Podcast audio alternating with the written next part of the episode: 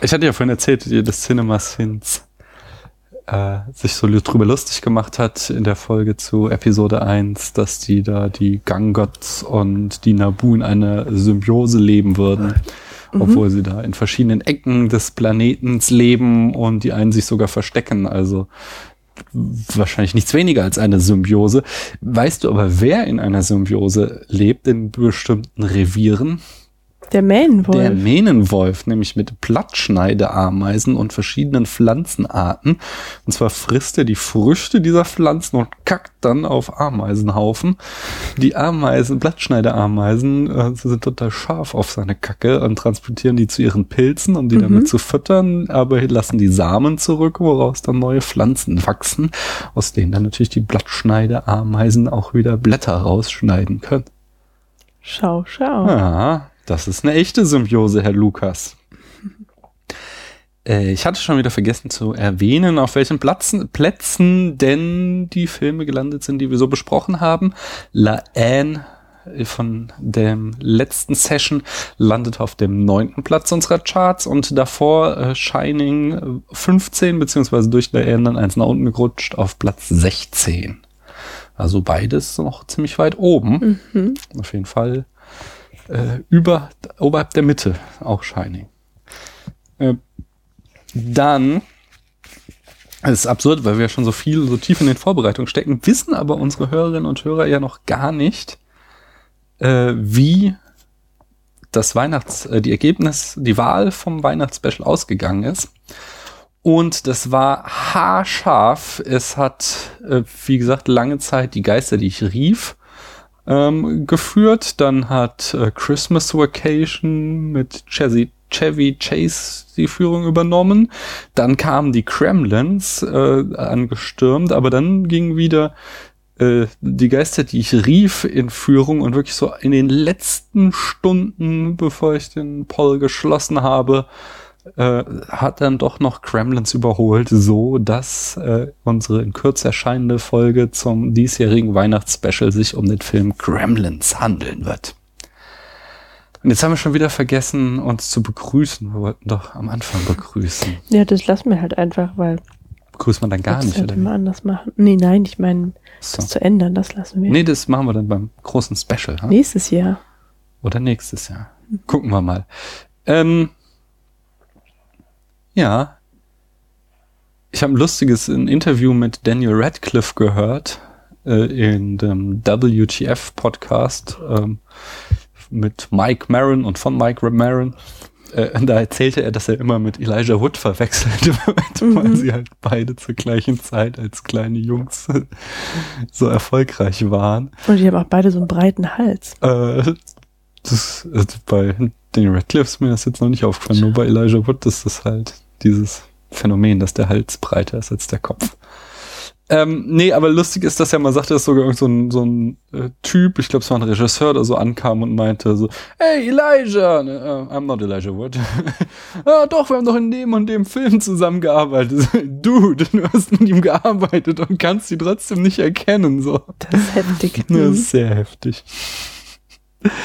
ähm, wenn Genau, spannend an dem Film, den wir heute besprechen, ist ja, um wieder ganz krass das Thema zu wechseln, dass äh, wir lauter schwarze Frauen als Hauptdarstellerinnen haben. Jetzt warte mal, was denn jetzt mit der Begrüßung? Ist das jetzt immer nee, wir sind noch nicht im Thema. Ich wollte noch weiter vorplänkeln.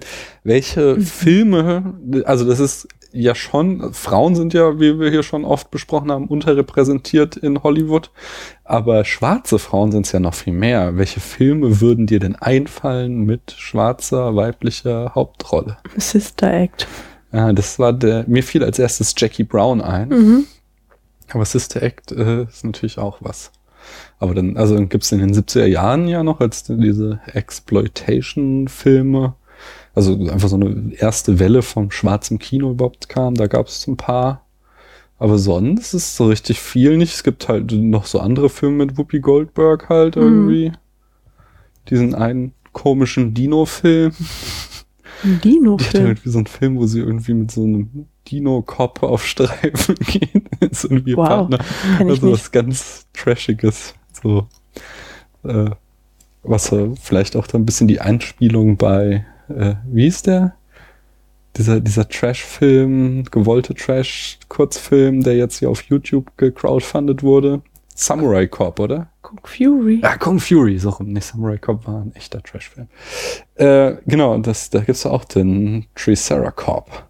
Mhm. Und das ist vielleicht sogar so eine Anspielung auf diesen Whoopi äh, Goldberg-Film. Schade, dass der mir bisher nicht bekannt war. Kann man ja vielleicht auch mal gucken. Mhm. Das ist schon eine ganz große Kunst. Schreibe ich gleich mal auf meine Liste. Mm. Ich habe noch was Lustiges gehört, und zwar im äh, Not Such a Thing as a Fish Podcast. Den habe ich Mhm. neu entdeckt, wo sie immer äh, quasi ganze Folge lang nur irgendwelche absurden Fakten auspacken. Und da haben sie erzählt, dass es in Litauen ein Fußballfeld gibt, auf in dessen Mitte eine Eiche steht. Mhm. Und immer um die Eiche herum Fußball gespielt wird. Haben, äh, ich habe sogar recherchiert und es gibt tatsächlich ein Video und alles, der ist irgendwie diese, also es, offensichtlich gibt es eine Wahl zum europäischen Baum des Jahres, was aber nicht so irgendwie wie, es gibt ja auch so in Deutschland den Baum des Jahres, was dann wie so ein, also eine Gattung ist, aber da ist es halt ein singulärer Baum und der Mhm. ist da irgendwie dieses Jahr Baum des Jahres.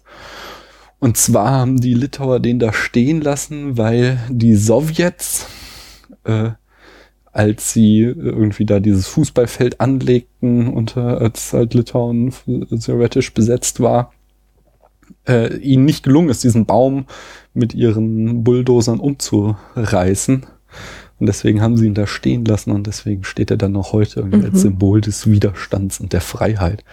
Aber total bekloppt. Das ist halt nur so, so ein kleiner, oller Fußballplatz und dann steht da mittendrin so eine richtig fette Eiche. Das ist doch voll schön. ja, Das ist cool. ja. Ähm,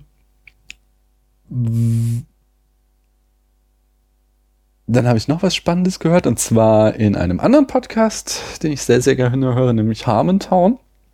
Da hat Dan Harmon, der hier seines Zeichens Drehbuchautor ist ja und Showrunner von Community ist so seine erfolgreichste Sache. Er und sein Kumpel, ähm, oh Mann, wie heißt der? Ja, ist ja auch egal. Also se- sein ältester Freund, der da öfter mal als Gast ist, äh, der ist auch Drehbuchautor und die haben den Monopoly Guy Witz erzählt. Und zwar ist das so eine äh, Sünde, eine, eine Todsünde unter Comedy-Schreibern, wenn du den Monopoly Guy schreibst. Äh, die Sache kommt nämlich ursprünglich aus Ace Ventura, wo halt ein Typ auftritt, der so genauso aussieht wie dieser Monopoly-Mann mit Zylinder und Schnauzbart und so weiter. Und Ace Ventura sagt dann äh, explizit, ey, du siehst ja aus wie der Monopoly-Guy. So, und dann sich halt drüber aufgeregt, sagen, das machst du halt nicht so. Du kannst Witze machen, äh, ne, darauf anspielen, Referenzen reinpacken, aber du sprichst es nie aus, so, das ist die Todsünde. Äh, darauf kamen sie, weil jetzt gerade so ein neuer Seth Rogen-Film in den Kinos ist, der heißt im Englischen The Night Before und im Deutschen wieder sowas total beklopptes, irgendwas äh, Heilige Nacht und ich glaube dann High mit, also wie Mhm. äh, das High sein geschrieben, irgendwie sowas, also The Night Before. Und dort sind nämlich so zwei kleine Zwillinge mit blauen Kleidern und er spricht halt an so, oh, kennt ihr The Shining? irgendwie sowas sagt er so. Mhm. Äh, und das Lustige war dann, äh, hatten sie es halt weiter erklärt, wie du es halt, was du halt auch trotzdem machen kannst, ist natürlich, wenn du es ansprichst, dass du es dann halt total überdrehst und äh, äh, den halt dadurch, dass du das thematisierst, einen neuen Gag schaffst. Mhm. Und dann haben die da in dem Live-Podcast diese Szene improvisierend weitergesponnen.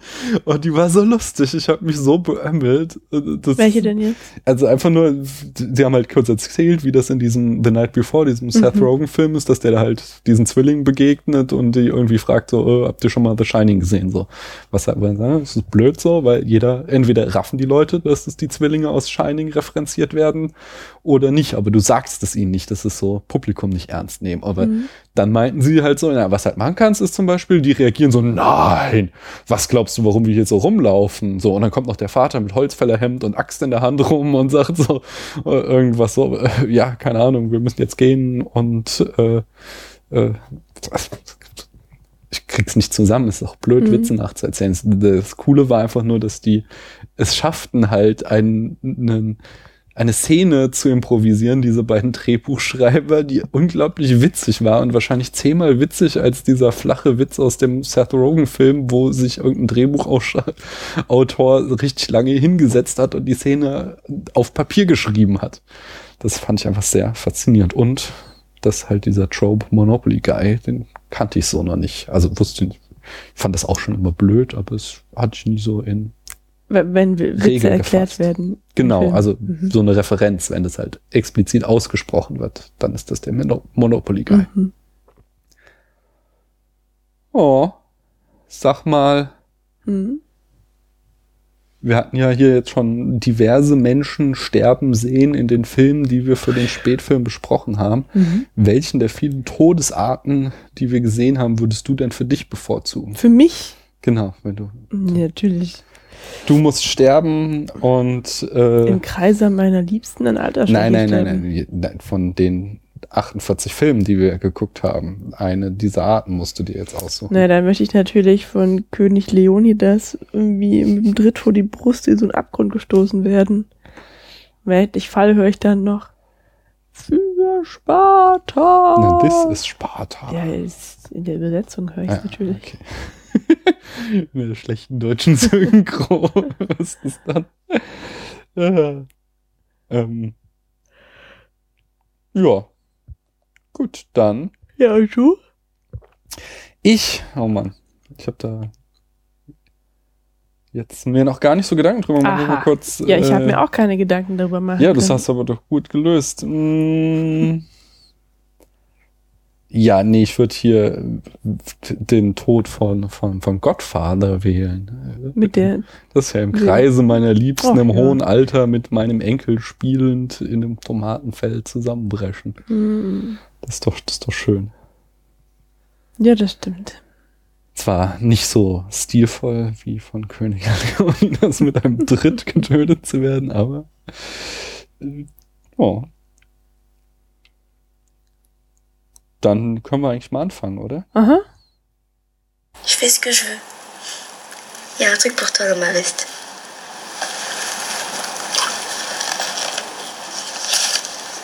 J'ouvre. Oh.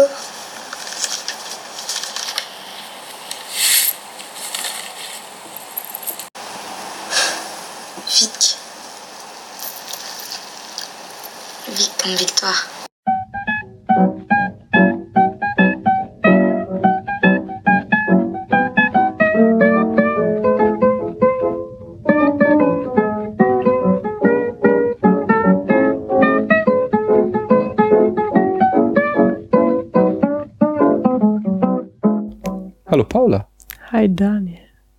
Glaube ich, mein Magen.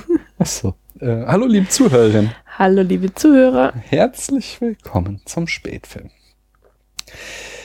Welchen Film haben wir denn geguckt, Paula? Born de Défi. Genau, oder im internationalen Verleihgeschäft wird er auch äh, Girlhood genannt. Mhm. Ähm, wie hat dieser Film dir gefallen oder gab es etwas, was du besonders erwähnenswert an diesem Film fandest? Ja. Ähm, aufgefallen ist mir besonders, ähm, dass der Film es geschafft hat, mich unglaublich zu deprimieren. Mhm. Also während ich das geguckt habe, habe ich mich die ganze Zeit irgendwie so niedergeschlagen gefühlt. Hm. Ne? Und dann ist es auch ein sehr langsamer Film. Mhm. Also der langsam erzählt, aber trotzdem passiert eigentlich unheimlich viel. Aber jetzt ähm, nochmal zurück zu dem, hat dich deprimiert. Das kann ja auf eine gute und auf eine schlechte Art geschehen. Also ich, wenn ich Babel gucke, Hm. bin ich äh, auf eine schlechte Art deprimiert, weil ich das Drehbuch so schlecht finde. nein, Aber- nein, das war die Empathie. Mhm. Also, Also das ist gut gelungen, würde ich sagen. Ja. Also hat der Film dir schon gefallen? Mhm. Du hast dich nur scheiße dabei gefühlt. Na, scheiße nicht. Ja. Niedergeschlagen. Niedergeschlagen. Und dann sagtest du langsam erzählt. Genau, das sagte ich. Und fandst du das gut, oder? Das ist gut. Mhm. Wenn, wenn halt ein Film das kann, dass er halt irgendwie, ähm, also wir haben halt ganz oft einfach Nahaufnahmen von ähm, dem Gesicht der Protagonistin. Mhm. Beobachten sie, wie sie eigentlich auch nichts tut, außer vielleicht irgendwie nachdenken und nach Worten suchen. Und das ist halt überhaupt nicht langweilig oder irgendwie deplatziert, Hm. sondern sagt halt irgendwie viel aus schon. Ja.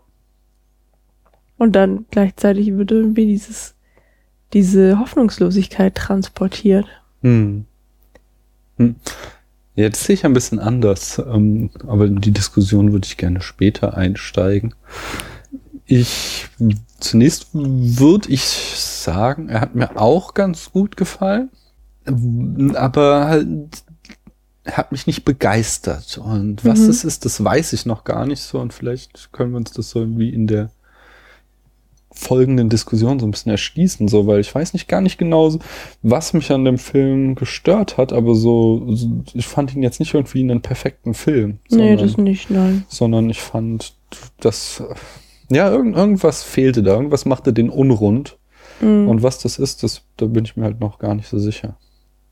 Ja, ja, vielleicht das offene Ende.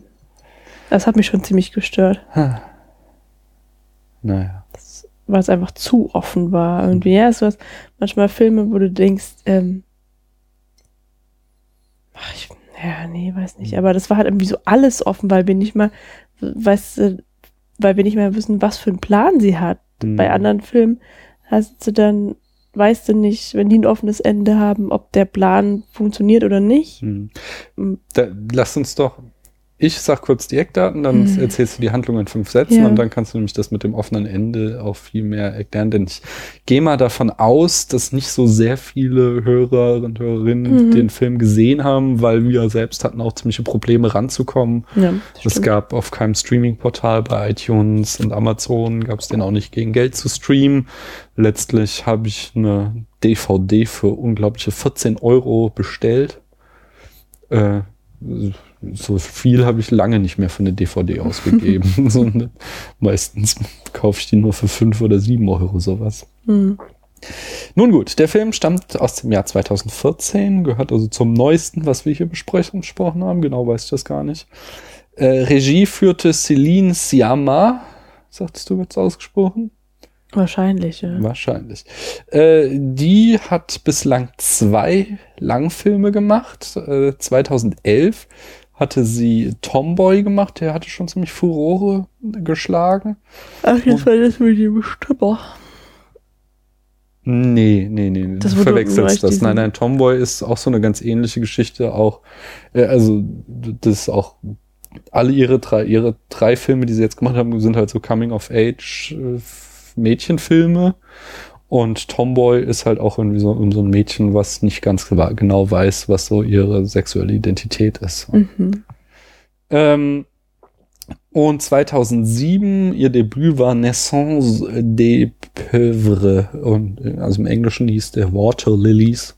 Mhm. Also auch wieder das heißt, die Geburt der Armen. Ah. Also, Wenn aber Pieuvre. E-I. I-E-U. Pieuvre, Pieuvre. Achso, nee, das sind die Pieuvre sind.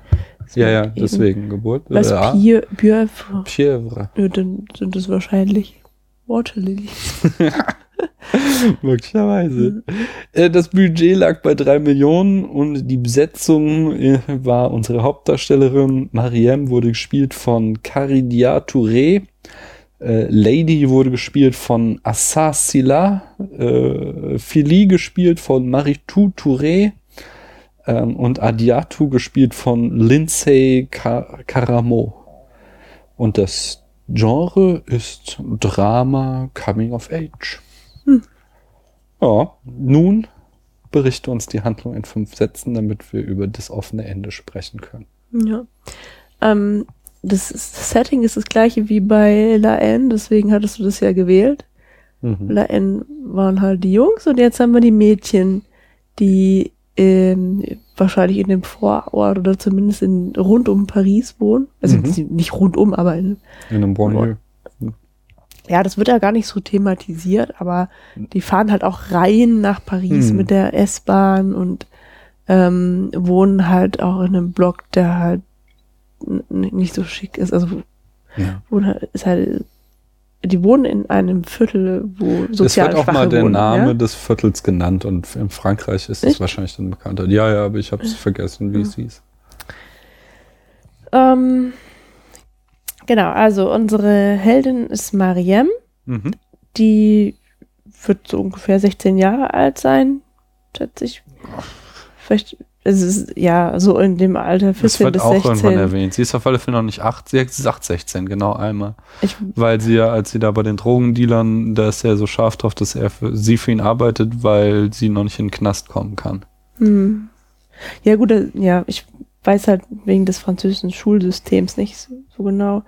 Ähm, sie möchte gerne auf die General gehen, also auf die weiterführende Schule, hieß es im Mhm. Untertitel im Deutschen. Ähm, schafft es aber nicht. Weil Die Noten halt einfach nicht ausreichen. Hm.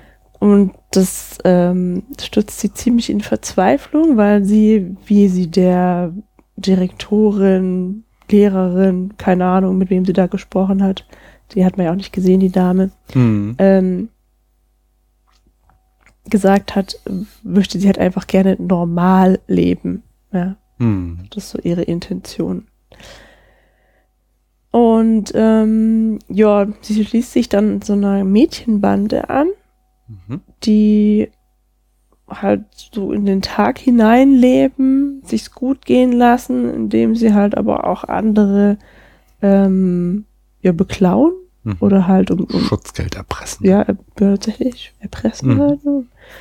Ähm, Aber also auch Ladendiebstahl, nicht ja, die Kleider Genau. bei der.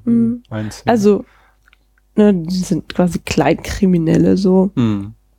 um halt das Geld zu bekommen, was sie halt irgendwie für ihren Spaß brauchen.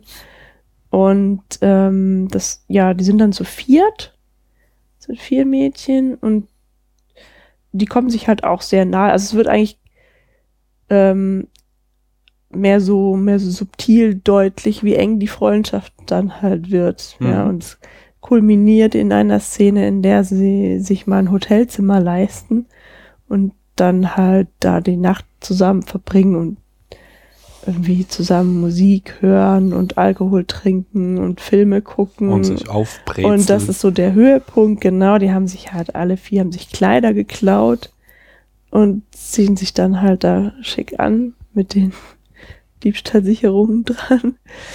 Ähm, und das ist eigentlich so diese, diese äh, maßgebliche Szene in dem Film, als sie dann halt irgendwie zu so einem, also quasi ein Musikvideo nachspielen. Ja, Ja. zumindest halt so ähm, Playback Mhm. mitsingen zu dann tanzen. Rihanna, äh, Shine Bright Like a Diamond. Ich glaube, das Lied heißt einfach nur Diamonds. Mhm.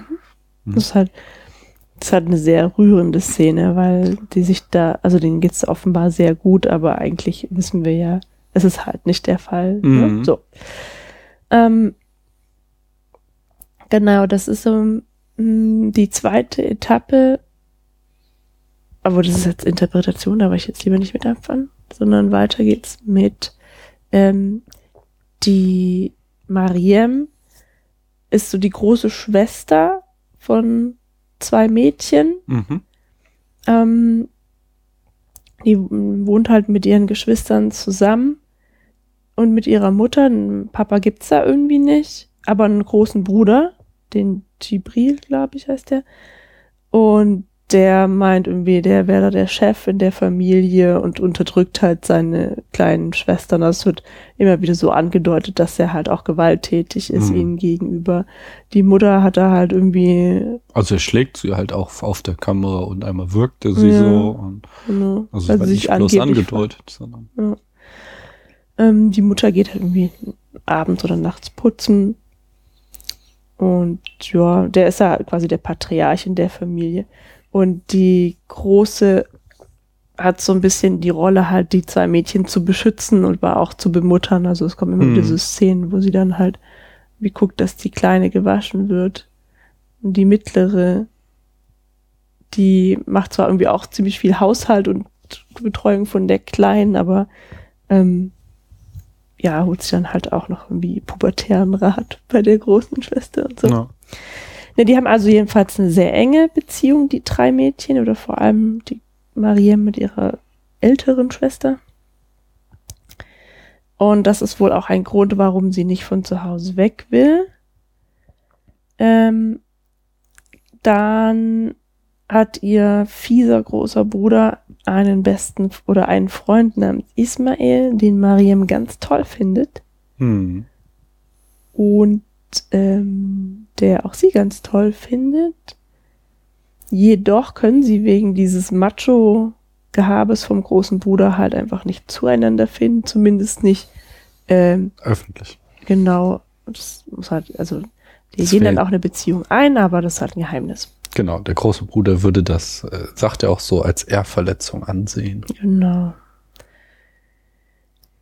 Ähm, dann gibt's noch, ähm, kommt es noch zu einer anderen Ehrverletzung und zwar wird, also sind die, diese Viererband ist nicht die einzige, sondern irgendwie tauchen da noch zwei, drei andere mindestens auf, Mhm. so Mädchenbanden, die halt auch gegeneinander ziemlich aggressiv sind. Mhm. Ähm, und das kommt dann halt auch mal zu einem Kampf von zwischen Lady und einer Anführerin einer anderen Mädchenbande, bei der Lady halt ziemlich schnell ähm, eine, Nieder eine üble Niederlage einstecken muss. Mhm. Lady ist die Anführerin von der Genau. Viererklicke. Und es ist halt dann irgendwie so schlimm für die Lady, dass ähm, Mariam dann irgendwie ein paar Tage später oder Wochen später sie dann recht die andere wieder zu einem Kampf auffordert.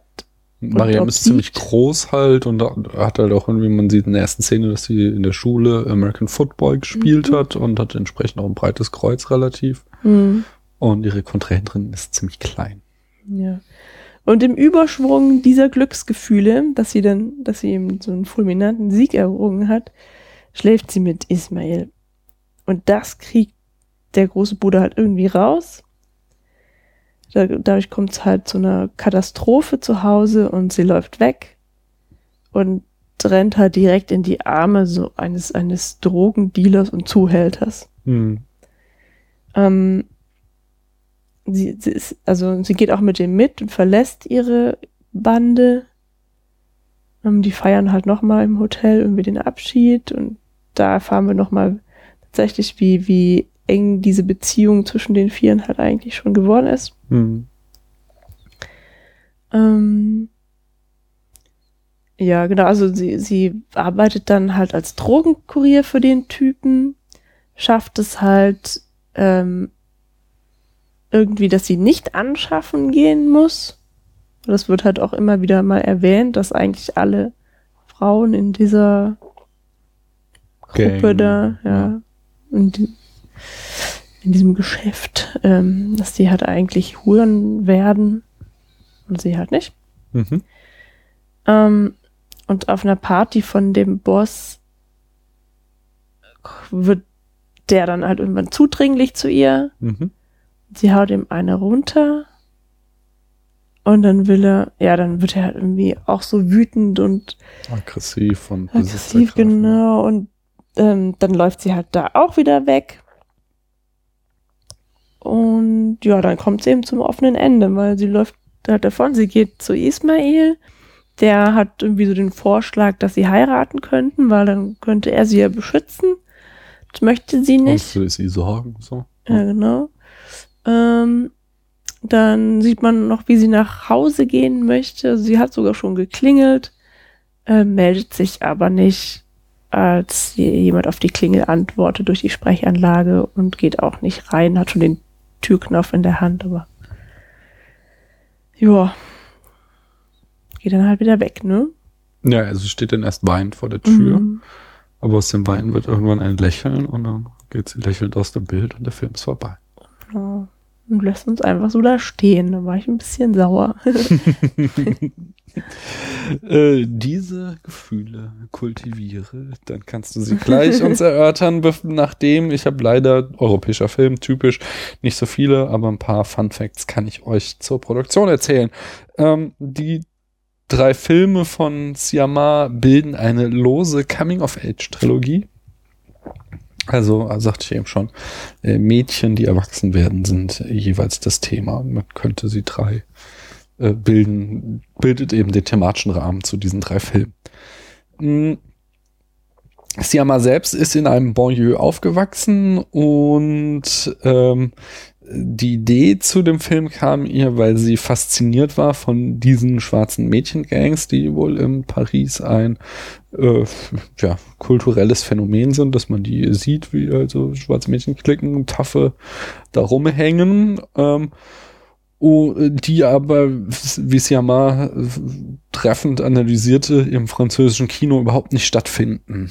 Und ähm, das, womit sie dann auch anfing, war, dass sie zunächst die Charaktere, die vier für die Gang entwarf und ähm, da eine Charakterzeichnung machte und erst darauf aufbauen sich überhaupt eine Handlung ausdachte.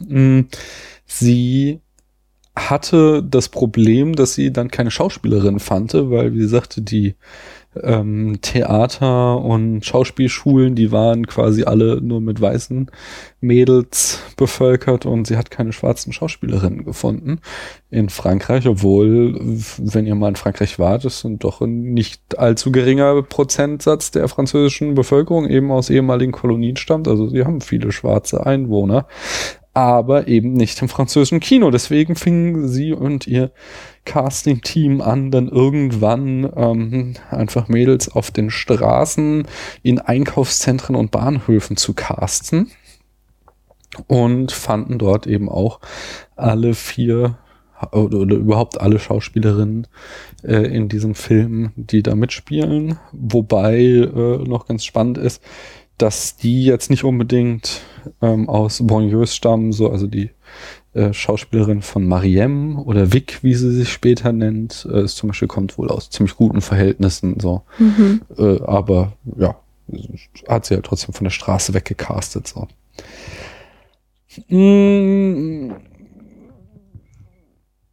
und eine, dann war es das auch schon. Das äh, einen letzten Funfact habe ich noch, nämlich, dass die besagte Szene, in der die Mädels äh, Playback zu ähm, dem Song Diamonds von Rihanna singen, war das größte Hindernis für die Produktion. Und zwar konnte es mal aufgrund des sehr geringen Budgets, wie ich sagte schon drei Millionen Euro, äh, sich nicht leisten, die normalerweise für so einen ähm, äh, populären Song veranschlagte äh, Tantiemen zu zahlen. Äh, keine Ahnung, wie hoch die Gebühren sind, hat sie jetzt nicht gesagt. Ich habe so ein Interview von ihr gelesen.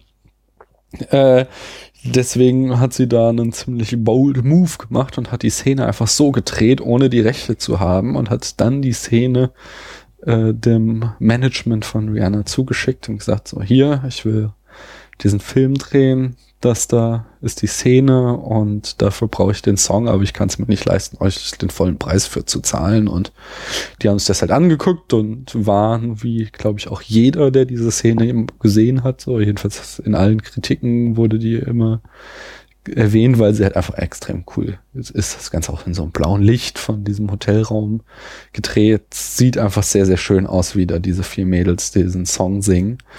Und äh, entsprechend hat sie sich dann auch mit dem Management von Rihanna äh, einigen können auf eine äh, günstigere Gebühr für den Song, so dass sie den dann verwenden konnte und die Szene im Film bleiben konnte. Mhm. Ja, und das war's. Wie gesagt, typisch europäischer Film gibt's leider wenig Infos immer zu, was die Produktion anbelangt. Mhm. Du ja. hattest eben, wenn wir jetzt zur Analyse kommen, mhm schon was angedeutet, wo du sagtest, weil so, nee, das sage ich jetzt nicht, weil das ist schon Analyse. Ja, weil ich habe da ja gerade schon so viel erzählt, ich hätte mhm. quasi schon alles erzählen können. Ähm, das zu jedem Lebensabschnitt, mhm. das, also Lebensabschnitte sind ja einfach ähm, bei jedem Versuch, irgendwie das Leben in den Griff zu kriegen, mhm. ähm, ändert sich auch das Outfit mhm. von unserem Mariem. Also am Anfang, als das ist ein, natürlich nur ein kurzer Teil, als sie noch Schülerin ist und alles ganz normal, wie sie sagt, erscheint, mhm. ist sie halt so sportlich leger gekleidet. Das passt auch zur Eingangsszene, in der sie eben Football spielt. Das heißt, man, man sieht, man sieht ähm, halt zwei Mannschaften gegeneinander spielen und weiß halt auch gar nicht, wer die Hauptdarstellerin ist. Ähm, Aber es sind alles Frauen halt. Das, das, ist, das, das ist übrigens auch eine sehr schöne Szene, finde ich. Also siehst halt erst, ähm, wie sie dann einfach spielen aufeinander zu, kann man sich ja vorstellen, mhm. ja. Das ist, American Football. Halt. Die, die, genau, die kloppen sich da halt um den Ball da. Ne? Ähm, und dann hast du schon mal irgendwie so gleich das Thema gesetzt bekommen, dass es da halt um starke Frauen geht. Mhm. Vor allen Dingen finde ich sehr, sehr schön, was dann auch noch dieses, ähm, das Thema quasi so, so noch äh, weiter vertieft ist, die daran anschließende Szene, wo sie eben diese ganze Mannschaft nach dem ja, Training auch, auch schon erzähl, erzähl, kommen, weil genau. das, das ist echt Weil gut. das sind halt, also das sind halt Frauen, die sich quasi trauen, so einen männlichen Sport, das heißt in den männlichen Sektor quasi einzudringen mhm. und die haben unglaublich viel Spaß. Sie gehen halt nach dem Spiel zusammen lachend und laut schwatzend nach Hause. Also es ist mir richtig aufgefallen, als wir es gesehen haben, dass sie einfach unglaublich Lärm machen. Mhm. Und dann laufen sie durch ein paar Gassen und sobald ähm, so ein paar Typen auf der Bildfläche erscheinen, sind die ruhig. Aber schlagartig so eben mhm. sind sie noch und die super laut. So die Köpfe. Mhm. Ne? siehst du halt, die sind halt frei und stark, so auf, wenn sie halt unter sich sind. Mhm. Und sobald die Männer kommen, dann verfallen sie in dieses, so in so eine Rolle der, weiß nicht, das ist sich halt irgendwie, also so eine unterwürfige Rolle ist das eigentlich mhm. mehr, ne? So ein bisschen wie so verschreckte Kaninchen. Ja. Und da muss ich nämlich dann auch gleich einhaken in das, mhm. was du gesagt hast, dass dieser Film dich so deprimiert hat. Äh, weil ich hatte das Gefühl halt nicht, sondern in, in, auf mich wirkte das immer so, als würde Mariem ihren Weg machen. Und klar, er hat ein offenes Ende und alles so, aber ich habe irgendwie keine Angst um sie, sondern eben, weil dieses Thema am Anfang so krass gesetzt wurde, so, wir haben hier starke Frauen so, aber wow, krasse ähm, patriarchale Strukturen und sie müssen immer stark aufpassen, weil äh, ja, sobald die Männer auf der Bildfläche erscheinen, sind sie die Unterdrückten und sie ergibt sich halt nie in dieses Spiel, sondern sie begehrt immer auf und geht halt immer ihren eigenen Weg und versucht sich selbst zu finden und sich selbst äh, auszuloten. Und äh, ja, ergibt sich nie in dieses äh, Heimchen am Herd oder irgendwie unterdrückte Mäuschen Klischee. Und selbst, ja, obwohl der Film dann halt entsprechend äh, uns nicht erzählt, was aus ihr wird, kein Zeitungsartikel wie bei ähm, hier, äh, oh man, ich und Filme. Titel, Namen. Den Film, den wir auch geguckt haben mit den vier Jungs, die die Leiche suchen. Stand by Me. Mhm. Ist nicht wie bei Stand by Me, wo wir am Ende nochmal irgendwie den Narrator bekommen, der uns sagt, was wird jetzt aus Mariem, aber dadurch, dass sie halt die ganze Zeit äh, so tough ist und so sehr äh, na, na, sie weiß nicht, was sie will, sondern das ist ja irgendwie, das versucht sie die ganze Zeit aus, aber sie ist sich immer treu. Und deswegen mache ich mir einfach keine Sorgen um sie, sondern ich denke, die macht ihren Weg. Ja, was heißt, sie ist das, sich selber treu, wenn sie gar nicht weiß, wer sie ist. Sie weiß ja nicht, was sie will. Sie weiß, ja, da haben wir ja gestern schon drüber gesprochen, mhm. sie weiß immer, was sie nicht will. Mhm. Und das macht sie halt nicht. Das ist schon mal toll. Mhm. Aber da sie halt nur aus dem Negativen raus, man kommt ja nicht ins Positive rein. Na, wieso doch? Sie testet ja sich aus. So, sie, sie ähm, will auf die weitergehende Schule, das wird ihr versagt und dann ergibt sie sich nicht in das obligatorische Schicksal, dass sie da eine Ausbildung oder wie ihre Mutter es machen möchte, dass sie da putzen geht, sondern sie versucht sich halt aus. Das nächste ist halt, dass sie eben so Teil einer Gang wird, dann, wie du schon sagtest, sie hat verschiedene Looks oder so auch, haben wir eben voll unterbrochen, das musst du gleich noch mhm. weiter ausführen. Und ähm, klar, sie ist halt ein Teenager. Teenager wissen nie, was sie wollen, aber dieses ähm, sie ist sich in dem Sinne treu, dass sie halt erkennt, wenn sie etwas nicht will, dass sie jetzt weitergehen muss und sich nicht eben in ihr Schicksal ergibt. Mm. Ja, das stimmt so. schon. Ja. Mm. Jetzt erzähl noch mal das mit den Looks weiter. Mm. Ja, sobald sie dann in dieser, dieser Gang aufgenommen wurde, ähm, Mm. ja, gleicht sich halt den anderen dreien an und, und ähm, trägt halt irgendwie schickere, engere Kleidung und trägt die Haare offen. Sie hatte vorher so Cornrows und jetzt trägt sie halt offen und hat sich so eine Frisur, Frisur zugelegt wie Lady, die Chefin. Und sie schminkt sich, glaube ich, auch.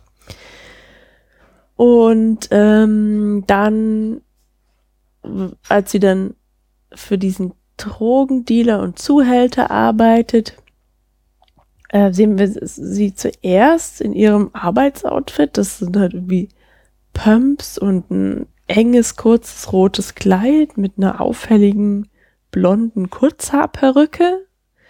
Ähm, äh, und ihr, ihr Freizeitlook allerdings ist dann quasi das genaue Gegenteil davon. Hat sie halt irgendwie weite Hosen und so weite Hoodies.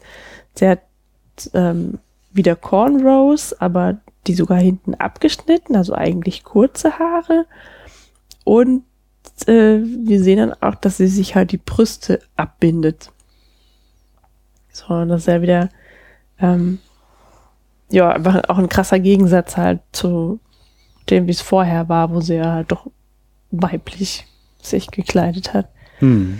Trotz männlichen Verhaltens, das heißt männlichen Verhaltens, aber diese Gang, ähm, wie gesagt, die, die lebt da oder, oder ähm, oh, ja, verdient sich quasi Geld, indem sie es halt anderen abnehmen. So. Mhm. Ja, sie ergeben sich, also. Das ist ja, also was, was sie da tun, halt andere beklauen und erpressen, ist halt eigentlich was, was so eine männliche Domäne ist. Hm. Das ja, machen Frauen halt eigentlich nicht und schon gar nicht andere körperlich bedrohen. Also die, die nehmen haben halt Messer dabei, so Spring, Schnapp, sonst wie Messer und ähm, ja, nötigen halt auch andere Leute, um irgendwie an ihr Ziel zu kommen. Mhm. Physisch. Ähm, zumindest ist es kein filmischer Trope, den wir oft sehen. Also die, das mhm. Klischee-Rolle ist ja eben Weiblichkeit mhm. ist weich, äh, vermittelnd, äh, zärtlich, was auch immer. Und die sind halt durchgängig tough und ähm, äh, die verweigern sich eben ja klassischen weiblichen Rollen und das genau das probiert sie immer weiter aus in dem Film, dem sie halt auch also ja, haben wir auch lange jetzt irgendwie schon vorher im Vorgespräch drüber geredet, äh, diese Putzfrauengeschichte halt, dass sie halt, äh, ja, also es ist ja auch ein sehr klassischer weiblicher Job eben, den sie da annehmen soll, eben auch äh, unterste soziale Stufe der, der Putzfrau, dem sie sich verweigert. Dass sie, ja, das mit dem Abbinden der Brüste ist dann vielleicht sogar schon eine Andeutung von Transsexualität, Transsexualität. Weißt wobei, du, an was mich das erinnert? Ja. Mehr an die Amazonen. Hm. Weil die sich ja angeblich äh, mindestens eine Brust immer abgeschnitten haben. Auf jeden Fall. Also sie will auf jeden Fall härter wirken und äh, was du ja auch sagtest gestern, dass sie das ja auch macht, um äh, gar nicht weiblich zu wirken, so dass die Gefahr besteht, dass sie anschaffen müsste. Mhm.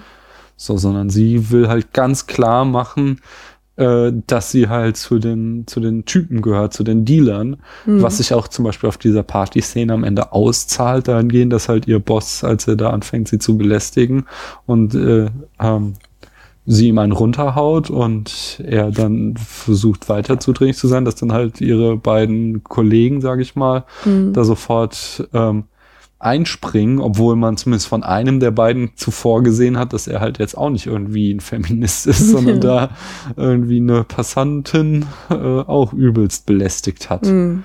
Und ähm, aber halt sie hat es sich da quasi schon erarbeitet, bei denen eine gewisse Stellung zu haben, so dass die da in der Szene für sie in die äh, Bresche sprengen. Ja. ja, das Schöne, also ähm, die schönsten Szenen sind halt, also einmal die mit ihrer Schwester halt auch, ne, wo die halt einfach ein, ein, ein äh, romantisches Schwesternverhältnis pflegen. Mhm. Ähm, und dann halt die mit ihren besten Freundinnen, also vor allem Lady, hat sie ja irgendwie stark beeinflusst. Ähm, in der ersten Hotelzimmer-Szene, da schenkt Lady ihr so diese, diese, ähm, diese Kette mhm. mit dem Namen Vic dran, wie Victoire. Mhm. Ja. Und ähm, ach, das ist nämlich auch da genau. Lady ist nämlich gerade in der Badewanne und äh, Mariem geht ins Bad, weil ihr Bruder anruft und sie irgendwie sich nicht traut, ans, also abzuheben. Mhm. Und äh, dann will sie es halt irgendwie im Bad machen und Mariem, äh, Quatsch, und Lady untersagt es ihr und sagt, ich mache immer, was ich will, wiederhol das so. Ne? Das wiederholt Mariam dann auch und das, ja, das ist das, was du gerade sagtest, das zieht sie dann halt auch so durch. Also Lady ist halt auch so quasi das Vorbild oder der Ratgeber, Ja, die Frau, die sie stark macht halt, Genau, ja. Und bis zu dem Moment, wo sie über sie hinauswächst. genau, als sie halt Lady verteidigt, so. Hm. Ähm, was wollte ich denn eigentlich sagen? Ach so, genau, diese, diese Szene, in der sehen sie so voll ausbrechen und halt irgendwie so ganz einfache, einfach nur Mädchen sein können, sind, glaube ich, so ihre schönsten Erlebnisse, ne? Also gerade in dem Video, Hm. wo sie, wo es ja nur darum geht, wir sind halt irgendwie so schön heute Nacht. Der, Ja. Ähm, und in der zweiten Hotelzimmer-Szene, wo sie ja Abschied voneinander nehmen, da weinen sie halt auch ganz viel. Und Mariem erzählt eine Erinnerung, die sie hat, bezeichnet die dann auch irgendwie als den puren Glücksmoment, nämlich als sie irgendwie in Disneyland waren und Lady auf das Schloss zugegangen ist, also dieses Disney-Schloss, ja, Mhm. wird es wahrscheinlich gewesen sein. Ähm, da hat nämlich Mariem, wie sie sagt, Lady beobachtet und Lady sei da vollkommen entrückt gewesen und halt irgendwie wunderschön. hm. Also das, das ist halt auch wieder so Ausflug zum zur Kindheit, zum Prinzessinnen sein Hm. und so. Das Ja, fand hat mich persönlich die schöne Szene ein bisschen gestört, weil halt äh, es ein Bruch mit Show Don't Tell war. Also wir haben diese Szene nie gesehen. Mhm. Wir kriegen nur erzählt, dass sie toll war, so statt die Bilder uns zu zeigen. Das hätte, aber wie ich auch Im Disneyland dann- genau, drehen wäre halt auch genau, echt das teuer kann, gewesen. Genau, das kann ich mir halt gut vorstellen, dass sie Mhm. da einfach nicht die Rechte bekommen hat. Aber dann kann man sich halt auch was anderes denken. So, natürlich hast du da den Disney-Prinzessinnen-Bezug, so, aber vielleicht hättest du halt auch mit fünf Minuten Nachdenken eine andere Metapher her herstellen. da gibt's doch auch in diesem Park vorm Louvre gibt's doch dieses tolle Karussell. Ja, sowas. muss- So. Aber Ja. ähm, weil verglichen damit war halt diese Szene, diese Diamonds in the Sky Szene, fand ich die halt viel schöner, weil da wurde es halt eben mit äh, Bildern ausgedrückt, was du eben schon sagtest. Das das Tolle war, also was was mich äh, fasziniert hat, war, sie sie takeln sich halt voll auf. Aber ähm, na, also nachdem sie da die ganze Zeit irgendwie versucht haben, äh, uns halt auch im späteren Verlauf des Films immer darum geht, eine möglichst harte Fassade aufzubauen, vor allen Dingen halt den äh, männlichen Aggressoren gegenüber, sage ich mal, Mhm. sind sie halt in der Szene, brezeln sie sich voll auf, aber gehen dann nicht irgendwie aus und versuchen auch nicht irgendwie Männer zu beeindrucken, so, obwohl äh, ja, sondern sie sind halt nur für sich da in diesem Mhm. Hotelraum, verbringen da halt die Nacht und feiern da zusammen äh, in ihren schicken Abendkleidern äh, die äh, ja die Nacht durch Mhm. und ja kulminiert halt in diesem Song, der halt ja einfach sprechend ist mit wir äh, du und ich, wir sind so schön wie Diamanten im Himmel. So. Äh, heute Nacht sind wir so schön wie Diamanten im Himmel. Das ist so der Songtext quasi. Mm. Wenn wir jetzt den Film mal vergleichen mit La Haine und Stand By Me, dann unterscheidet er sich ja massiv, also äh, von La Haine einmal, okay, wir sehen halt schon die weibliche Perspektive in einem Banlieue, aber im Gegensatz zu La Haine hat er halt überhaupt keine Agenda, der Film. Also er zeigt uns nicht, La Haine hat halt irgendwie so, ab der ersten Szene ist klar, worum es geht. So, da sind drei Jungs, die haben keine Perspektive Hm. und der Film will uns zeigen, wie beschissen die, äh, die Situation ist für die. So. ja, vor allem wie, wie auswegslos Genau. die Beaulieus sind. Ja. und jetzt ähm, Born the Fee. Das ist halt wahrscheinlich auch dieses, was ich nicht richtig einordnen kann. Über weite Strecken äh, folgt die Kamera einfach nur Mariem, ohne irgendeine Position zu beziehen, sondern Mhm. quasi so, als würdest du ihr hinterherlaufen. Hm. Ähm, und zeigt halt lauter. In dem Sinn hat er mich auch sehr an, wirklich an Boyhood, den ähm, Film erinnert das halt einfach ganz viele Szenen aus ihrem Leben zeigt, ohne jetzt da eine These draus zu machen, irgendeinen Punkt zu machen, sondern einfach nur äh, klar, als Gesamtbild ergeben sich halt die Themen, die wir jetzt Mhm. auch schon angerissen haben, aber es ist nicht so, dass äh, es wie bei Laanne dir so ins Gesicht schreit mehr, so, so, das ist meine Message und die will ich dir entgegenbringen, Mhm. sondern Ja, da ist das Thema halt auch nicht, äh, ich bin hier gefangen im Banlieue und weil ich diesen Stallgeruch habe, komme ich da nicht raus, mhm. ähm, sondern das Thema ist ja mehr so, ähm, habe irgendwie keine Ahnung, was ich mit mir machen soll und ähm, ja, die Männer, also das ist ja das Hauptthema, Ja. dass sie halt die von den Männern unterdrückt werden und sie halt irgendwie versucht, das, da irgendwie rauszukommen, halt irgendwie Mhm. erstmal genauso cool sein wie die Männer. Mhm. So der, ja, das, das macht eigentlich in allen drei Lebensabschnitten irgendwie so Mhm. diese von Männern dominierten Felder einnehmen. ich glaube, das, das bringt es gut auf den, Also das erste ist irgendwie, genau, mit dem Sport, mhm. diese Männlichkeit oder, oder diese, ja, da diesen männlichen Sport halt einzunehmen. Ähm, Im zweiten Teil benehmen sie sich halt, äh, genau, trauen sie sich halt irgendwie auch andere zu unterdrücken Gewalt anzuwenden. Und im dritten Teil versucht sie dann tatsächlich einfach wie ein Mann zu sein. Mhm. So. das, das, äh, ich glaube, das bringt ganz gut so diesen, diesen, dieses mein Problem mit dem Film kann ich jetzt besser greifen. Wenn ich jetzt eben an Laanne denke, wie du sagst, äh, er hat halt diese These, die Situation ist ausweglos und das exerziert er halt komplett durch und am Ende endet es eben auch in der Mhm. Katastrophe, so wie er uns halt von Anfang an erzählt hat, es enden muss.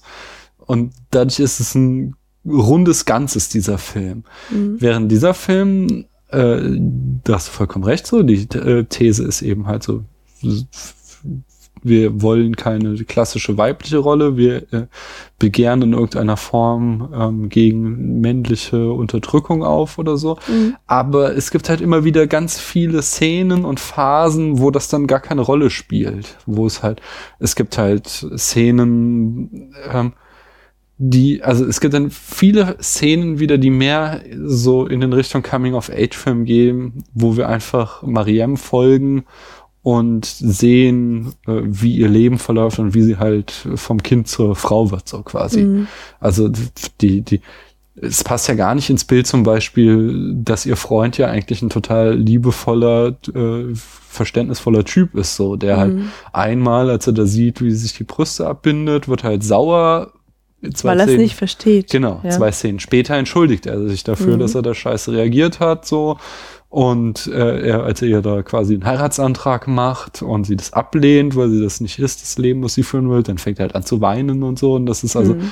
du hast da halt auch schon wieder, äh, natürlich, eigentlich ist es total schön, dass er halt ein viel nuancenreicheres Bild zeichnet da auch so, aber es wird halt kein Strong Case gemacht, so. Und du hast halt andere Szenen, wie diese Geschichte mit der Putz, ich will keine Putzfrau werden, oder die, die Schulproblematik, oder Mhm. dann gibt's so eine Szene, wo sie halt in so ein Einkaufszentrum gefahren sind und äh, halt Mariem äh, dann von der Verkäuferin quasi des Diebstahls beschuldigt wird oder halt gar nicht nur verdächtigt, sie wird Mhm. halt die ganze Zeit verfolgt. Und so gibt es halt eine ganze Reihe Szenen, die ähm, nicht so auf den Punkt sind, die halt nicht die ganze Zeit äh, diese These vertreten, es geht hier irgendwie um eine feministische Agenda oder was, sondern Mhm. mehr wirklich zeigen, so das Leben von Mariem und so geht es ab. Und so äh, folgen wir ihr halt. Verstehst du, was ich meine? Mhm. Es ist weniger, der Film ist weniger metaphorisch oder weniger eine Allegorie wie La Haine, sondern in dem, darauf will ich jetzt ja auch hinaus, ähnelt er eher ähm, äh, Stand By Me, dass er eben die, so eine Erwachsenwerden-Geschichte erzählt.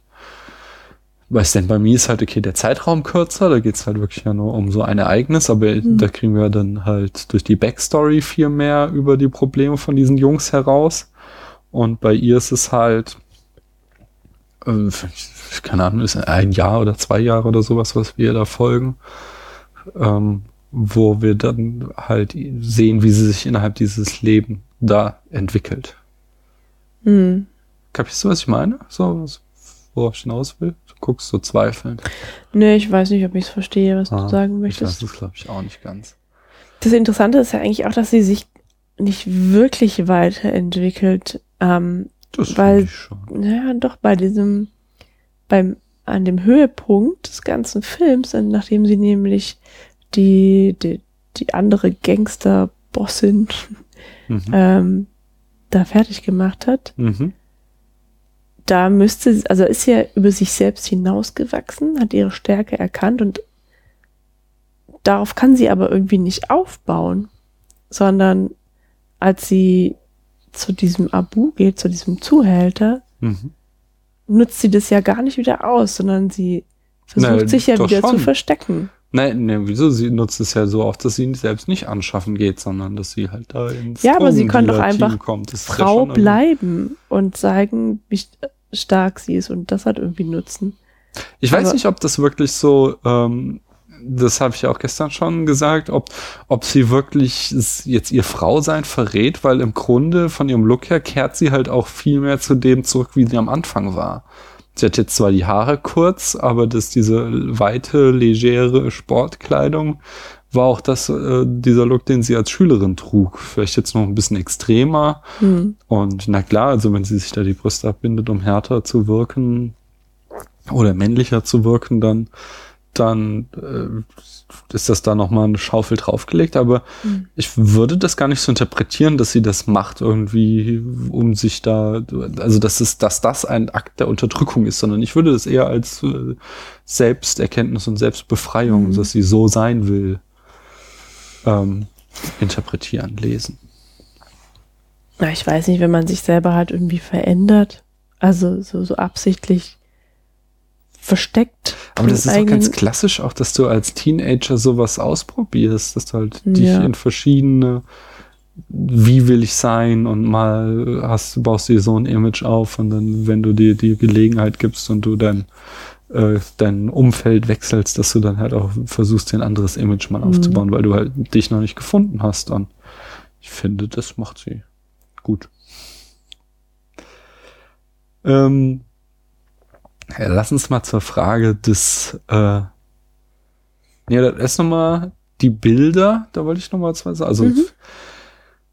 ähm, die Kamera ist sehr zurückhaltend. Das ist, wie du schon sagst, ist extrem langsam erzählt. Wir haben oft sehr lange die gleiche Einstellung. Wobei, Aber die Kamera ist auf jeden Fall immer nah dran. wir haben sehr Mhm. viele Close-ups, aber nicht unbedingt so. Also, was mir aufgefallen ist, was ich sehr mochte, ist, also wir haben eine sehr statische Kamera, ähm, nicht sehr viel Bewegung so. Klar, wir haben so ein paar Tracking-Shots, wo wir einfach nur den Protagonisten folgen, die jetzt, äh, also so eine klassisch verfolgende Kamera, wo jetzt irgendwie nicht großartig eine Choreografie drin steckt, sondern einfach äh, Mariam geht von A nach B und die Kamera geht ihr hinterher oder ihr vorweg so. Mhm. Aber was mir sehr gefallen hat, es gab immer wieder so Shots, wo äh, die so sehr schön komponiert waren, wo einfach äh, sie da an der sowas ganz Banales, also sie steht da irgendwie an der Spüle und spült ab so und du siehst halt aus der totalen von hinten diese komplette Küche und es ist halt eigentlich so ein, eine totale Unterschichtenwohnung. Ähm, Oh, aber durch äh, die Art und Weise, wie der Shot komponiert ist, dass er sehr symmetrisch ist, mit äh, Farben und Lichter sehr schön abgestimmt ist, wirkt es halt irgendwie, also gibt es ein sehr, sehr schönes Bild. Mhm. Ähm, also das gefiel mir, dass so sehr viele, sehr schön komponierte äh, einzelne Einstellungen gab. Mhm. Das war das Einzige, was ich jetzt noch irgendwie so erwähnen wollte, dass mir an der Mhm. Kameraarbeit aufgefallen ist. Und ähm, abschließend wollte ich dann halt nochmal überhaupt über den weiblichen Coming-of-Age-Film sprechen. So. Mhm. Wir hatten mit äh, Breakfast Club halt, also war jetzt halt nicht rein weiblich, aber gab halt zumindest starke weibliche Rollen, die äh, einen großen Anteil da ausgemacht haben und überhaupt so diese äh, John Hughes, nee, wer ist der? Howard Hughes. Keine Ahnung. Äh, der Regisseur. Ähm, der hat ja so viele Filme gemacht, so allen voran irgendwie Pretty in Pink und 16 Candles sind auch so weibliche ähm, Coming-of-Age-Filme, aber das, da geht es halt dann tatsächlich immer darum, irgendwie, äh, ich bin, will das, die hübsche Prinzessin sein und den Traumprinz finden. Und das ist auch so das klassische Bild, was Hollywood irgendwie von dem Mädchen, das erwachsen wird, äh, zeichnet. Äh, fällt dir so wie spontan dieser schlechte eine wie keine äh, ein oder äh, keine Ahnung. Aber es gibt so ein paar Gegenbeispiele, das sind dann auch Indie-Filme. Du hast Darf doch mal. mal- Ja, Entschuldigung. Ja? Ganz kurz. ja, hau rein. Meinst du, das war Absicht, dass die, ähm, dass Mariem, also natürlich war es Absicht, aber spielt die Regisseurin da drauf auf den Film La Haine an, als sie Mariem in Vic umbenennt? Inwiefern? Ja, weil der Protagonist von La Haine heißt doch Vince. Ach so. Nee, da dachte, äh, habe ich zumindest Und gelesen. der dass- hat diesen, diesen Ring und hat diese Kette hm, mit dem Namen. okay, aber ich, also gelesen habe ich zumindest, dass äh, Vic eher eine Anspielung auf La Boom ist, weil da heißt Und hier Proto- ist auch Vic. Genau, die Protagonistin Mhm. heißt Vic und äh, ist halt auch der Klassiker im Coming-of-Age-Film Mhm. Frankreichs. So. Wo es ja aber auch wiederum geht, dass sie den Traunpins finden will. äh, du hast doch mal äh, Bandit Like Beckham gesehen, oder? Das ist doch auch so ein Film, Mhm. der eher rausfällt aus dem Mädchen wollen von Jungs erobert werden Schema. Weiß ich ehrlich gesagt nicht mehr so genau. Ich habe den nie gesehen, aber ich weiß, dass du den mal gesehen hast. Aber kannst du nicht erinnern. Nee, die Ja. spielen da Fußball. Ja, ist ja zumindest auch nichts, was dem Klischee entspricht. Mhm. Ein anderes Beispiel, was ich noch gelesen habe, ein Gegenbeispiel, wo halt auch irgendwie so mehr rausgefallen wird aus dem äh, Klischee, ist We Are Best. Ich glaube, ein dänischer oder schwedischer Film, wo es auch irgendwie um Jugendliche, die Punk sein wollen, gehen. Und da wird wohl auch irgendwie ein anderes Bild von Weiblichkeit gezeichnet als irgendwie der klassische Hollywood-Film. Ähm, in, in den Kommentaren zu Stand By Me hatte jemand noch äh, Spring Breakers erwähnt, als auch noch ein Film, wo irgendwie es eine starke Frauenklicke gibt, aber ich habe den nie gesehen. Ich kenne nur unter den Trailern, der hat mich eher abgeschreckt, aber ich habe auch schon mehrfach gehört, dass das irgendwie kalkuliert wäre, weil da irgendwie auf sehr viele, also es wirkt eher wie so ein ähm, American Pie, der Film, aber Mhm. anscheinend es wird da irgendwie bewusst mit diesem Klischee gespielt. Ja, hast du sonst noch was inhaltlich zu sagen? Nee, tatsächlich nicht. Dann habe ich noch ein paar Zitate und Referenzen, nämlich dieses äh, Footballspiel am Anfang. Ähm, äh, nee, also nee, Quatsch. Erstmal die äh, Kampfszene, in der Mariem da ihre Kontrahentin besiegt und dann auch ein Messer zückt, wird quasi in dem Akt des Messerzückens spielt sie auf den Urvater des Genres an, nämlich Rebel Without a Cause, denn sie wissen nicht, was sie tun. Äh, dort gibt es auch einen berühmten Kampf mit Messern. Mhm. Äh, Laboom hatte ich schon erwähnt, dass da möglicherweise Vic drauf kommt. Äh, äh, irgendwo las ich, es ist quasi, der Film sei ein bisschen äh, die Badass All-Black-Version von Sex and the City. Weiß ich jetzt nicht, inwieweit das stimmt, aber ich fand diese Formulierung ganz schön Badass All-Black Version of Sex and the City. Ich glaube, bei Sex and the City geht es um Sex und das in dem. Ja, Und nein, aber es geht halt auch nur eine irgendwie um eine. Frauengang, die halt irgendwie auch, glaube ich, obwohl es halt lauter Klischees sind, schon auch irgendwie starke Frauen sind und äh, das, was es ausmacht, weiblich zu sein, vielleicht auch. Also ich weiß, ich habe vielleicht drei Folgen mal geguckt, wenn es hochkommt. Also irgendwie Ich kenne das auch nicht.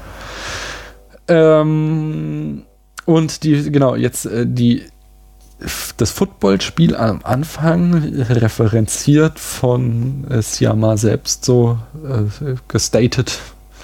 Die Serie, die ich noch nie was von gehört habe, äh, Friday Night Lights. Aus dem Jahr 2006. Irgendeine amerikanische Serie, in der es wohl viel um American Football geht. Kommen wir zur Rezeption des Films. Der Film ist leider sehr gefloppt. Er hat, wie gesagt, drei Millionen gekostet, hat von diesen drei Millionen aber nur 1,68 Millionen eingespielt wieder. Hm, Das ist aber traurig. Ja, sehr traurig. Hatte nur äh, 300.000 Besucher in Frankreich. Zum Vergleich, der erfolgreichste französische Film ist, sind die Sties mit 20 Millionen äh, Besuchern und der zweite erfolgreichste französische Film sind äh, ziemlich beste Freunde mit 19 Millionen Besucher. Also eine ganz, ganz andere Hausnummer. Könnte vermuten oder hoffen, dass er jetzt hier irgendwie über Fernsehrechte und DVDs vielleicht noch gerade so ähm, den, den, die Produktionskosten wieder irgendwie reinholt, aber leider, leider konnte er kein Publikum finden. Äh, zumindest, ja, kein großes. Er hat nämlich äh, auf Festivals relativ gut abgeräumt. Zwar alles irgendwie so kleinere Festivals, aber dafür eine ganze Menge. Bei den Philadelphia Film Festival 2014 hat er den Narrative Award für Selim Siamar und den Special Jury Prize gewonnen.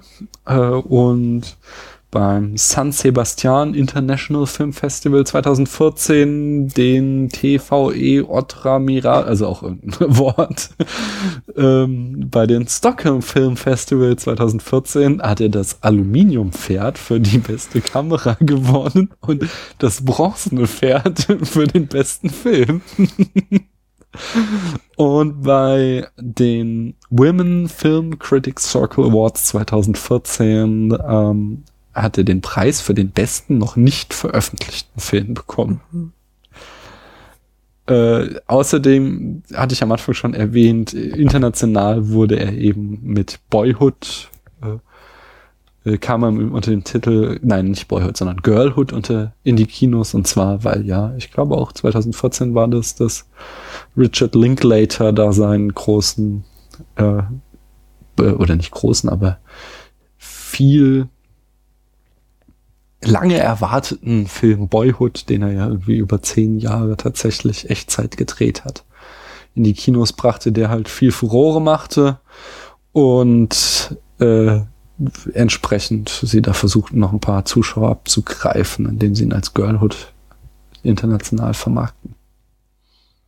Das war's von mir. Mhm. Hast du sonst noch was hinzuzufügen? Nee, dadurch, dass das auch so langsam erzählt war, ist halt auch nicht viel passiert. Dann sag mir doch noch mal kurz, Hm. auf welche Frage Dr. Paula heute antworten möchte. Hm. Geschäftsführer großer Konzerne, Gespräch mit einem Mädchen oder aufräumen. Oh, das ist schwierig. Aufräumen. Wie kann ich ordentlicher werden und mehr aufräumen? Ach, ich bin extrem unordentlich und mein Zimmer ist immer unordentlich. Was soll ich tun? Aufräumen. Okay, Dankeschön. Auf einer Skala von 1 bis 100. Wie viele Punkte bekommt der Film? Ähm, 70. Oh, okay. Mhm. Ich gebe ihm 76. Bisschen besser schon. Aber nur weil das, weil du so Mitleid hast, weil die Kosten nicht reingekommen. Nein, nein. Ich, Ich finde den Film gut und Ich ich, würde ihn auch auch weiterempfehlen, aber ich würde ihn, glaube ich, nicht nochmal gucken. echt? Ich würde den schon. Nee, ich weil das glaube, wäre ich noch, dann jetzt langweilig. nee, ich glaube, ich könnte, wenn ich den nochmal gucke, vielleicht dieses unrunde Gefühl, was ich da habe, nochmal loswerden. Ja, aber da muss erstmal ein bisschen äh, Wasser den Main runtergeflossen Ja, natürlich. sein, Jetzt morgen will ich den nicht nochmal gucken, Ja. aber in den Film. Ich dachte, also mir tat es ja leid, dass ich dem Film nicht noch mehr Punkte. Also ich, insgesamt hatte der halt schon viel, was mir gut gefällt. Ich mag Mhm. langsam erzählte Filme. Die Kamera war jetzt dezent, aber hatte immer wieder schöne Shots. Das Mhm. Starke weibliche Rollen bin ich hier ja auch immer wieder am Mhm. äh, äh, mich für einsetzen. Oder wie sagt man? Ja, Keine ja, aber da brauchst du ihm keine Mitleidsquotenpunkte geben. Na, das sind, das sind ja keine Mitleidsknotenpunkte. Quoten. Knoten. Quotenpunkte, nein, sondern es ist ja schon, na, er macht da ja was, das, das Gegenteil, er macht da ja was gut. Er macht Mhm. ja das, die meisten anderen Filme machen das ja nicht weil sie, ich, also ich unterstelle jetzt mal vielen Drehbuchautoren, dass sie nicht denken, oh, Frauen sind blöd und deswegen das nicht machen, sondern weil sie halt einfach den leichten Weg gehen und sich auf die ganzen, ganze 100 Jahre, 120 Jahre Filmtradition berufen und äh, da halt diese festen, eingefahrenen Tropes von der Heldenreise und so weiter verwenden, um ihren Film zu schreiben. Und da ist halt immer klassisch der Held ein Mann. Und wenn du halt dann einen Film machst mit einer weiblichen Heldin und halt auch nicht nur, was auch seinen Reiz hat, wie zum Beispiel bei Alien, wo halt einfach nur es total egal ist, ob es ein Mann oder eine Frau ist und sich dann halt Ridley Scott gesagt hat, so, ja, man nehmen halt eine Frau so. Äh, aber, sondern hingeht und sagt so, okay, jetzt haben wir eine weibliche Heldin, was macht es denn aus? Dann finde ich, das ist halt schon mal so eine extra Denkleistung, mhm. die eine Drehbuchautorin ähm, so nicht auf der, auf der Filmschule lernt, weißt du? Und sondern da und da hat es nichts mit Quotenfrau zu tun, sondern ist was, was ich was ich was ich hochschätze, was ich was mhm. mir zum Beispiel auch an Jackie Brown sehr gut gefällt. Das ist halt ein Film, der vieles anders macht als so besonders nachdem halt irgendwie Tarantino da äh, zwei klassische Gangsterfilme rausgehauen hat und jeder erwartete, jetzt kommt der nächste und dann haut er uns auf alle auf einmal so eine 50 Jahre alte Frau, äh, schwarze Frau auf die Kamera als Protagonistin. Und das ist sowas, das, das gefällt mir genauso, wie wenn ein Film wie La Anne eine ganz krass andere Kamera hat, so, weil der, das mich halt fordert. Das ist halt nicht so dieses 0815 Hollywood-Gedöns, wo ich halt irgendwie 100 Filme von hab. Der nächsten Transformer, der wirklich nur wieder eine äh, 0815 Schablone abspulen wird von wie sie glauben, dass ein Film sein muss, damit möglichst viele Leute ihn gucken, sondern äh, dieser Film will halt in irgendeiner Form mich auf irgendwas stoßen und das, das honoriere ich so.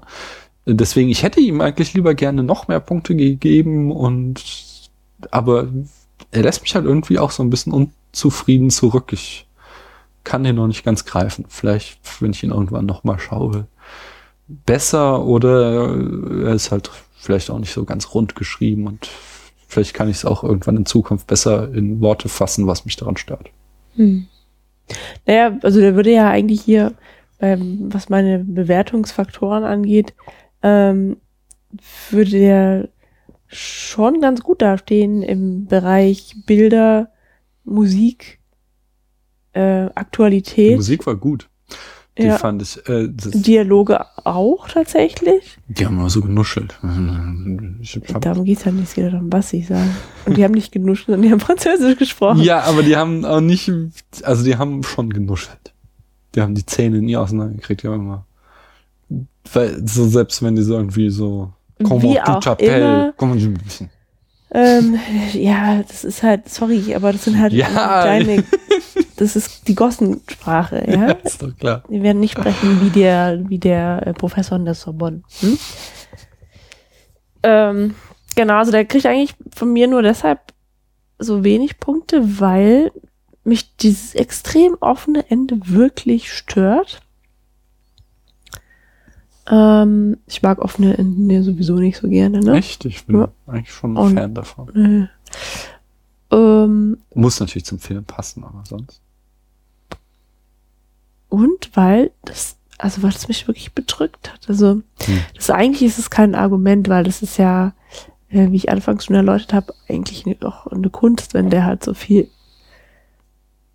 ausstrahlt, quasi der Film, ja. Hm. Das ist ja eigentlich positiv, aber das macht mir dann, da bin ich jetzt mal ganz äh, profan, einfach auch einfach nicht so viel Spaß. Hm. Ja, und das ist auch der Grund, warum ich den halt dann jetzt in nächster Zeit nicht nochmal gucken hm. würde. Also, ja, es gibt halt, es gibt ja so Filme, die machen mich einfach fertig. Ja, wo ich weiß, das will ich nie wieder sehen. Ich habe gar keinen Bock auf die, die Thematik, macht mich schon total fertig. Und es können eigentlich auch gute Filme sein, aber trotzdem bereue ich sie gesehen zu haben. Und ähm, ja, deswegen kann ich das, glaube ich, auch mal zugeben. Also das ist, ja, das machen, möchte ich dann halt nicht, ne? Wenn es mich so. Na, also das kann ich halt nicht nachvollziehen, wie ich schon sagte, weil ich nicht finde, dass der, also mich hat der Film mhm. nicht fertig gemacht, sondern ich habe einfach immer äh, Ja, vielleicht, weil du ein sehr positiv gesehen, wie aber Vic oder Maria Mhm. ihren Weg geht. So, ich habe mir nie Sorgen um sie gemacht, sondern dachte immer, die macht alles richtig. Also nicht alles richtig, natürlich ist nicht richtig, wenn du dich irgendwie diversen kriminellen Banden an ähm, schließt, aber dadurch, dass sie sich eben nicht in ihr Schicksal ergibt, sondern immer weitermacht und immer so, nee, das gefällt mir nicht, jetzt suche ich mir was anderes, das finde ich ganz positiv. Das hat mir einen positiven Grund. Ja, aber irgendwie ist sie halt auch eine total nervige Person. ich weiß auch nicht, warum die immer so beliebt war, weil die schwätzt halt nix. Die ist irre langsam und weiß nicht, was sie will. Ja, sie ist ja, also wirklich, das habe ich auch gesagt, die hat mich so ein bisschen an Katniss Everdeen erinnert, weil, Der auch immer so krummelig geguckt hat.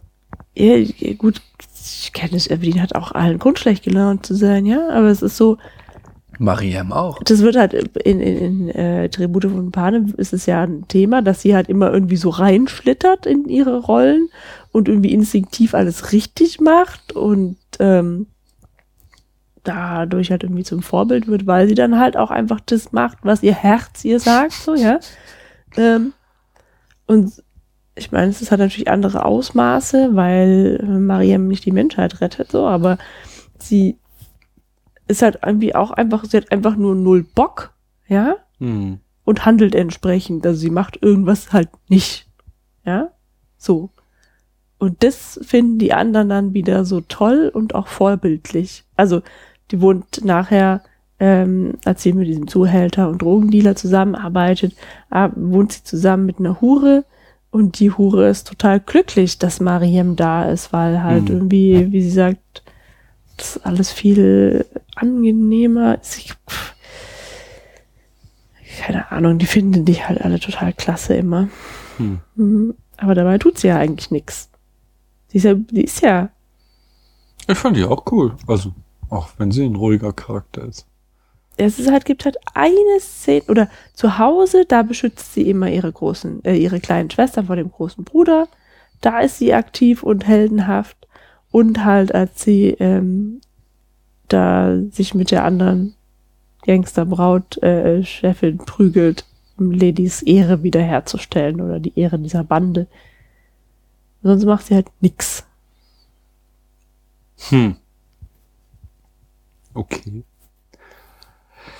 Ich habe mir nochmal, also jetzt sind wir ja doch wieder mitten in der Analyse, aber de, äh, mit der Musik, das habe ich wollte ich noch sagen, ich hatte Mhm. so eine Kritik gelesen, die war voll albern, wo halt irgendwie sich jemand aufregte, ähm, dass der Film, dass er eigentlich irgendwie einen Hip-Hop-Soundtrack haben müsste, weil das irgendwie der Soundtrack der Borneos wäre, so. Und diese äh, ist halt irgendwie so Synthesizer-Mucke, also auch sehr sparsam, oft keine Musik. Und dann Mhm. setzen immer wieder so sehr laut diese Synthesizer ein. Mhm. Ähm, und ich fand das ja total geil, total cool und auch ein sehr schönes stilistisches Mittel und finde halt dieses, ähm, dieses Argument so albern, so, nee, das ist nicht meine Musik, deswegen kann der Film nicht gut sein, so, sondern da hat Mhm. einfach die Regisseurin hatte einfach eine Vision und die hat sie so realisiert und diese Musik, die erzeugt halt auch eine gewisse St- Stimmung, und die erzeugt auch so eine gewisse Spannung, die vielleicht dann auch zu deinem negativen Grundgefühl beigetragen Nein, hat. nein, nein, ich finde Musik gut. Ja, ja, nein, nein, ja schon, natürlich ist sie gut, aber sie macht halt, äh, es ist Ach ja so, keine fröhliche Musik, jetzt, sondern mm. sie baut ja Tension auf. So. Mhm. Das stimmt. Hip-Hop ist halt auch wieder so ein, so ein männliches Genre, Ja, ne? gibt doch gute weibliche äh, Hip-Hoperinnen. Ja, das Ja, stimmt. Also Mia, nicht diese deutsche Band, sondern die Londoner, das kannst du ja sehr. ja, aber das ist auch was, wo die Frauen da halt so Fuß fassen. So langsam. Hm. Aber es ist. Äh? Es gab ja diesen, sind dieses halt diese, Jahr ist ja dieser. So gerade diese Gangster-Rapper, ja. mhm. Was hat, das war doch bei La End, das ist doch Cypress Hill, oder? Boah, Oder- leider. Nee, ganz viele verschiedene. Also er hatte diesen einen, ähm, das war so ein französischer, ich hab's auch, ach, ich hab's schon wieder vergessen. Äh, dieses, Na, jedenfalls die Gangster Äh, sind halt immer alles Kerle, ja. ja. Also sind es auch die Gangster-Rapper. Und die haben halt irgendwelche Chicks, die zumindest in den Ja, Videos halb nackt rumtanzen. Ist halt ja. kein, ne? Keine weibliche Musik. Gehört also da nicht hin. Hm. Das ist auch wieder mal was äh, Positives äh, über Seth Rogen zu sagen. Mhm. Es gibt irgendwie äh, so ein schönes Video, wo sie ähm, ja, also Seth Rogen und James Franco, das ist so diese beide halt diese Comedy-Schauspieler so aus einer Clique. Ich glaube, es war während der Dreharbeiten zu The Interview, ähm, äh, haben sie halt irgendwie ein neues Musikvideo zu, äh, ach, äh, wer ist der? Keine Ahnung, irgendeinem so Rapper, amerikanischen Rapper gedreht und äh, in dem Originalvideo, ich weiß nicht, ob es überhaupt so ist in dem Originalvideo, aber ich glaube, da sitzt halt der Typ irgendwie auch so auf dem Motorrad und hat so eine halbnackte Frau vor ihm, die äh, da, ja, sich lasziv vor ihm auf das Motorrad regelt, so. Und das haben dann halt James Franco und Seth Rogen nachgespielt. Nur dass halt James Franco halt den Rapper-Part übernommen hat und Seth Rogen und noch mit so mega Rückenbehaarung da halt so halb nackt auf dem Motorrad regelte und die knutschen dann auch tatsächlich so in dem Video und sind da knallhart. Äh, das ist auch sehr schön, habe ich nämlich jetzt gerade in äh, The Canon, diesen amerikanischen Film-Podcast, da haben sie nämlich erzählt, äh, dass das sehr, sehr, dass es so ein Running Gag zwischen James Franco und Seth Rogen, dass die halt irgendwie anfingen vor zehn Jahren, als es halt noch voll irgendwie legitim war, homophobe Witze zu machen, das dann Mhm. halt einfach so gemacht haben, irgendwie äh, da Witze mit, äh, bist du schwul oder nicht? Und sich halt jetzt so in den letzten zehn Jahren das Klima in Hollywood so geändert hat, dass ähm, dass das halt einfach nicht mehr geht und dass die halt aber nicht damit aufgehört haben, sondern das so gewandelt haben, dass sie halt Mhm. mittlerweile die gleichen Witze machen, nur dass es halt eine ganz bewusste Ambivalenz ist, dass da eine tatsächliche Homoerotik drinne steckt. Mhm. Das finde ich dann doch wieder sehr kreativ von den beiden, auch wenn Mhm. sie einen Monopoly Guy Witz in ihre Filme einbauen. äh, packen wir's, oder? Mhm. Gehen wir jetzt mal. Nicht. Wenn euch das hier gefallen hat, erzählt euren Freunden und Freundinnen davon. Und äh, wir hören uns schon bald wieder, nämlich kurz vor Weihnachten, ho, ho, ho, mit dem großen Weihnachtsspecial. Mit jede Menge Stargäste. Hm, Da, was gehst du denn da? Warte, das ist schon 100 Mal. Ja, aber das Jetzt muss man gesagt haben. Werbung. Werbung. Nein, dir aber nicht. Egal. Mit Musik ausnahmsweise. Nicht, also auch immer noch, falls ihr eine Band habt und mal in einem Podcast erscheinen wollt. Das ist eure Chance. Wir bringen euch groß raus. Und mit einer Showtreppe. Und Paula scratcht. Das hast du versprochen. Das musst du Righty, jetzt right. auch. Aber Dann, nur, wenn du spärlich begleitet dazu tanzt. Ah, aber hallo. Noch machen wir keinen Videopodcast. Nächstes Aber Jahr. ich sagte ja, das habe ich auch schon mal erzählt, man darf nicht mehr den Witz machen von wegen Nackt-Podcasten, äh, weil die Jungs von Schöne Ecken das halt echt mal gemacht haben und aus der Sauna gepodcastet haben. Und das ist halt einfach, die haben es halt einfach durchgespielt, das Spiel so. Es ist irgendwie so ein Running Gag, seit ich Podcasts höre, dass überall alle Leute mal sagen, äh, wir sitzen hier nackt. Und die sind halt hingegangen und haben wirklich nackt gepodcastet. Und das ist einfach spitze. So, so. Alle, die jetzt noch den Witz machen, sind sowas ja, komm, von jetzt 2010. zieh dich mal wieder an Ja, und ähm, mach hier mal Schluss. Tschüss. Ciao. Man hört sich.